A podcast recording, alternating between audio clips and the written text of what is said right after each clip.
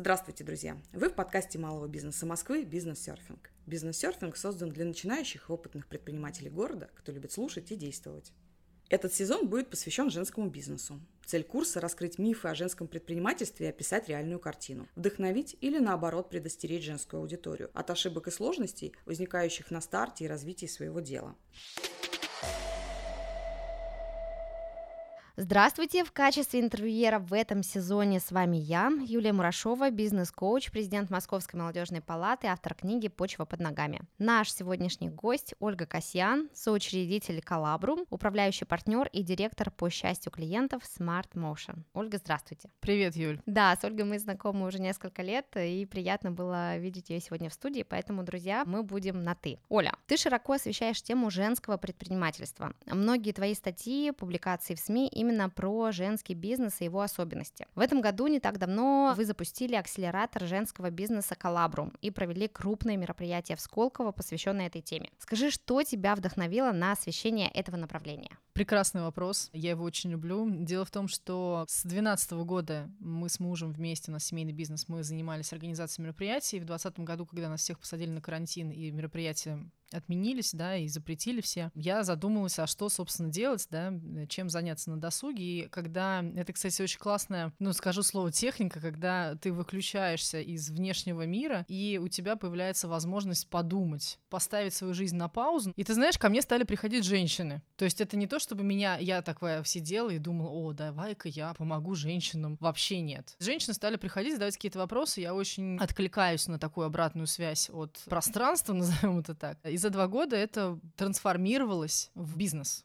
Я из такого женского проводника превратилась в бизнес-наставника. Сначала это были просто курсы на известных платформах, такой классический инфобиз, что меня не вдохновляло, потому что я на самом деле очень хардовый предприниматель, я люблю, когда твердые результаты, а не вот это вот все. И в 22 году, собственно, на самом деле год назад, в июне 22 года, мы собрались с партнерами, решили, что пора запустить женскую школу бизнес, но не на уровне, опять же, инфобиза, да, а вывести ее на какой-то другой уровень. И так родился наш первый женский бизнес-акселератор Коллабрум, который который в вот, феврале 23 года мы вошли в топ-15 Forbes Women Mercury Awards из 250 проектов, нас выбрали. И это было классно. Опять же, обратная связь от пространства, которая подсказывала нам, что мы верной дорогой идете, товарищи. То мероприятие Сколково, о котором ты упомянула, оно действительно стало таким грандиозным. Мы его собрали за месяц, у нас было тысяча гостей, и по обратной связи 97% женщин ответили, что это был лучший женский форум, на котором они, в принципе, когда-либо были. Почему?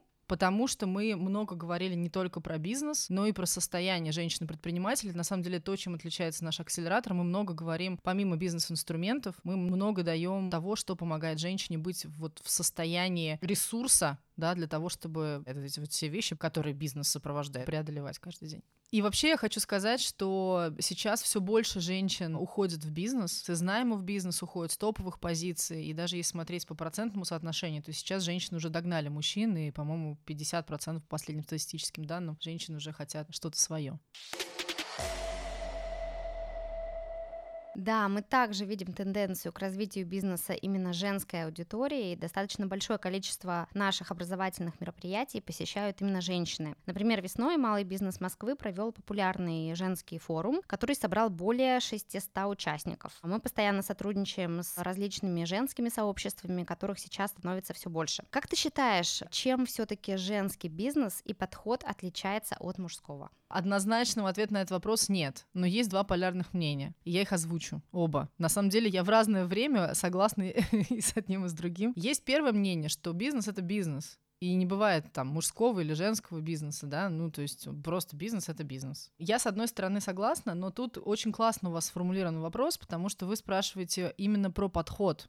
Так вот, подход как раз женский к бизнесу, он есть абсолютно точно, и он очень многим отличается от мужского. Мы провели более тысячи каздевов, да, так называемых интервью с женщинами, поэтому у нас есть такая статистическая выборка. Очень многие женщины боятся идти в бизнес, потому что для них это ежедневный стресс, это э, кассовые разрывы, это проверки, ну и все, что, в общем-то, связано, да, с ведением бизнеса на каждодневной основе. Высокая доля ответственности и, и так далее, и так далее. А еще невозможно сочетать с личной жизнью тоже. Такой момент, который заставляет женщин думать. Вот прям думать и принимать решение, идти туда или нет. Но в целом, на самом деле, для тех женщин, которые приняли это решение, нашли эту смелость себе, и они чувствуют этот отклик, за ним идут, потому что они не могут не идти. Вот как раз женский подход от мужского отличается тем, я уже отчасти об этом говорила, отвечая на прошлый вопрос, тем, что женщина сто процентов очень многие вещи делает из состояния. Она делает их интуитивно. Женщине критически важно, помимо каких-то ключевых показателей, помимо там мотивации команды и всего прочего, думать и следить за состоянием себя как основателя, себя как директора, как владельца. Потому что от этого очень многое зависит. К сожалению, у нас нет навыка переключаться из состояния, скажем так, деловой женщины в состояние, например, мамы. И поэтому мы вот это вот все что я там выше перечислила, несем домой. Поэтому, если прям коротенечко подводить итог, женский подход к бизнесу — это две вещи, да, это состояние и интуиция. Вот ты как раз сказала, что очень сложно переключаться. Скажи, как это удается тебе?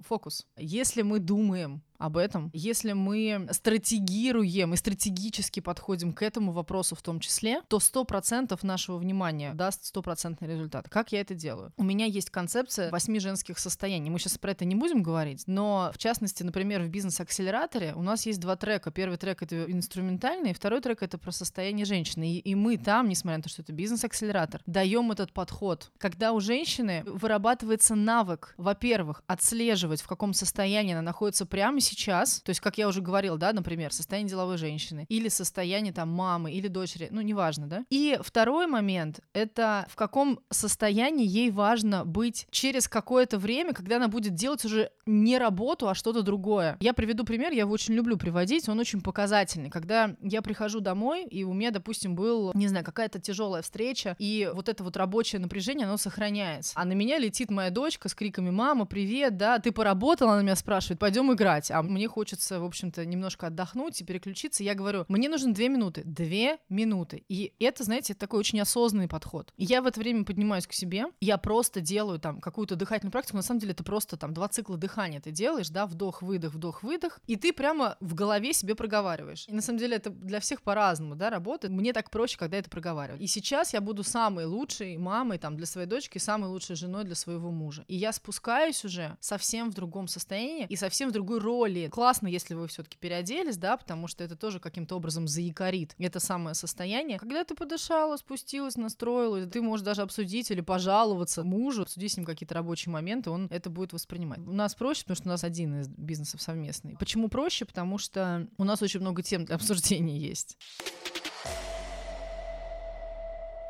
Вот я у тебя здесь сразу спрошу, поскольку есть один из твоих бизнесов семейный, за какие направления отвечаешь ты? В агентстве я сейчас уже фактически ни за что не отвечаю, но вопрос классный, я на него отвечу. Это будет полезно, потому что вообще на самом деле, неважно, бизнес семейный или не семейный, да, вот если вы в партнерстве в бизнесе, то самое важное, что вам надо сделать, это, ну, во-первых, прописать партнерское соглашение, где помимо там миссии компании, стратегии, вы прописываете свой функционал. Это самая частая ошибка, которую допускают женщины, как минимум, потому что мы же на интуиции, а значит, мы на доверии. То есть это прям очень важно. Когда мы с мужем бизнесы объединили, это было в шестнадцатом году, я до этого 4 года была сама, а потом мы с ним объединили два агентства. Мы, собственно, сначала бизнес-партнеры, а потом муж и жена. Мы ничего не прописывали, это был такой, как я говорю, хей ла ла Мы столько собак на этом съели, и это было очень тяжело, очень тяжело. В бизнесе, если вы эти роли не делите, если этот функционал не делится, все, это верный маршрут к конфликту, как минимум. И мы эти роли роли, да, вот тут твой вопрос был, какие направления, да, за какие направления, мы это выкристаллизовывали, ну, наверное, года полтора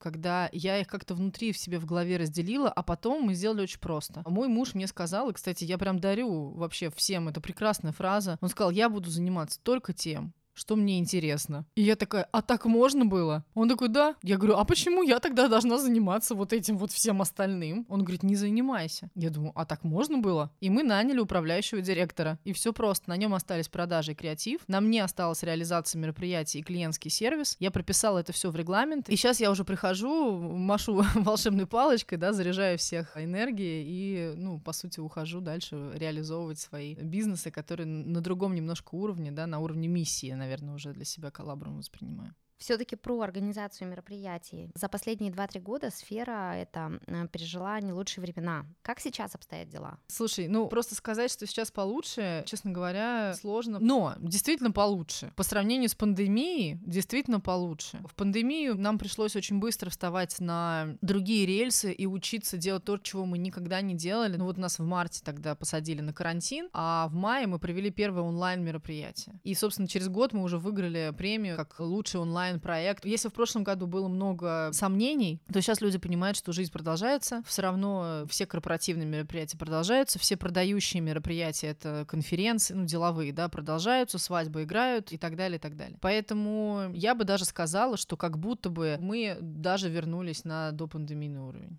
Изменился ли подход к привлечению клиентов в этой сфере? Ну вот за последние два года. У нас в агентстве совершенно точно изменился подход. Во-первых, мы перестали участвовать в тендерах. Мы просто, знаешь как, и это тоже, кстати, пандемия подсветила. Мы поняли, что когда мы участвуем в тендерах, у нас очень высокие косты, а прибыль на том же уровне. И у нас сейчас экономится огромное количество ресурсов, а прибыль на том же уровне. У нас очень большой, конечно, пул клиентов, и сарафанное радио работает. И плюс мы диверсифицировали направление, то есть если раньше мы занимались только корпоратами, корпоративными клиентами, клиентами, корпоративными мероприятиями. То есть сейчас мы работаем с блогерами, много работаем с людьми, брендами, и плюс у нас появился частный сегмент, что действительно тоже дает нам большую, большую прибыль. И я знаю, что многие коллеги, кстати, тоже отказались от тендеров, и сейчас, мне кажется, скоро корпоративные клиенты будут пересматривать этот подход. В бизнесе в сфере услуг очень важна командная работа. По каким принципам ты подбираешь людей к себе в команду? Я э, не показатель, как все делают, но я показатель, как делают женщины, которые прокачанные предприниматели. Я собеседую человека 5 минут. Он даже может ничего не говорить. Я сразу скажу, подходит он нам или нет. Но это высший уровень уже, знаете, высший пилотаж. Я спрашиваю, чем он гордится из достижений, и спрашиваю, какие у него ценности.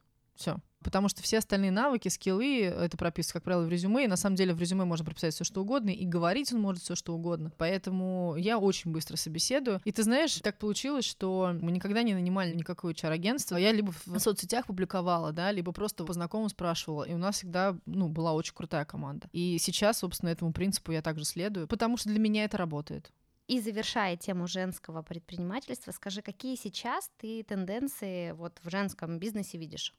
Я буду говорить как есть. Женщины, э, помимо глобальной тенденции того, что женщины стали задумываться, а не заняться ли им чем-то своим, многие женщины под бизнесом понимают и самонайм, скажем так, да, потому что это все-таки разные вещи. Мы сейчас в это не пойдем, потому что это глубокая и долгая тема, она не нужна. Пусть мы тоже будем и категорию этих же женщин называть э, предпринимателями. Так вот сейчас та тенденция, которую я наблюдаю, заключается в очень любопытном принципе Парета. То, что 80% женщины ищут ответа на вопрос «как?», ну, по сути, ясности, а 20% они оставляют на, хочется сказать, волю случая, но здесь я конкретно имею в виду жизнь в потоке, вот так я скажу. То есть они понимают, что как раз работая со своим состоянием, например, можно через управление своим состоянием можно управлять своей реальностью. Очень много женщин сейчас понимают, что бизнес — это не только классно простроенная стратегия и круто подобранная команда. Это еще и что-то большее, и сюда же можно отнести, кстати, тему с миссией, и с миссионностью. Сюда же можно отнести все практики, которыми сейчас многие занимаются. Сюда же можно отнести работу с мышлением. И именно этим мы объясняем большое количество женщин, кстати, которые идут в помогающие профессии, да,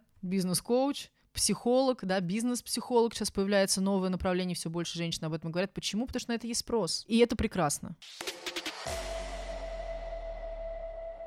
Каждый подкаст мы завершаем блиц-опросом. Я тебе сейчас задам три вопроса, короткие вопросы, короткие ответы. Если бы у тебя была возможность пойти на ланч с любым успешным бизнесменом из любой эпохи, кто бы это был и почему? Дисней. Почему? Потому что Эгрегор, который создал Дисней, это, мне кажется, просто вот ну, добро воплоти, и мне очень хочется у него спросить, как это вообще у него родилось все. Три неотъемлемых черты успешного предпринимателя.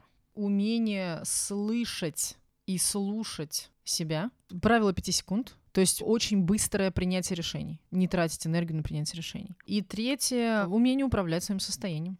Что для тебя обязательно в бизнесе и совершенно недопустимо? Обязательно, чтобы бизнес приносил деньги а, недопустимо. На самом деле, если мы опять же про женский бизнес говорим, то для меня недопустимо, когда женщины не кайфуют, не получают удовольствие от бизнеса. Это недопустимо, потому что бизнес это действительно сложная история. И если ты там не получаешь удовольствие, тогда зачем все это нужно?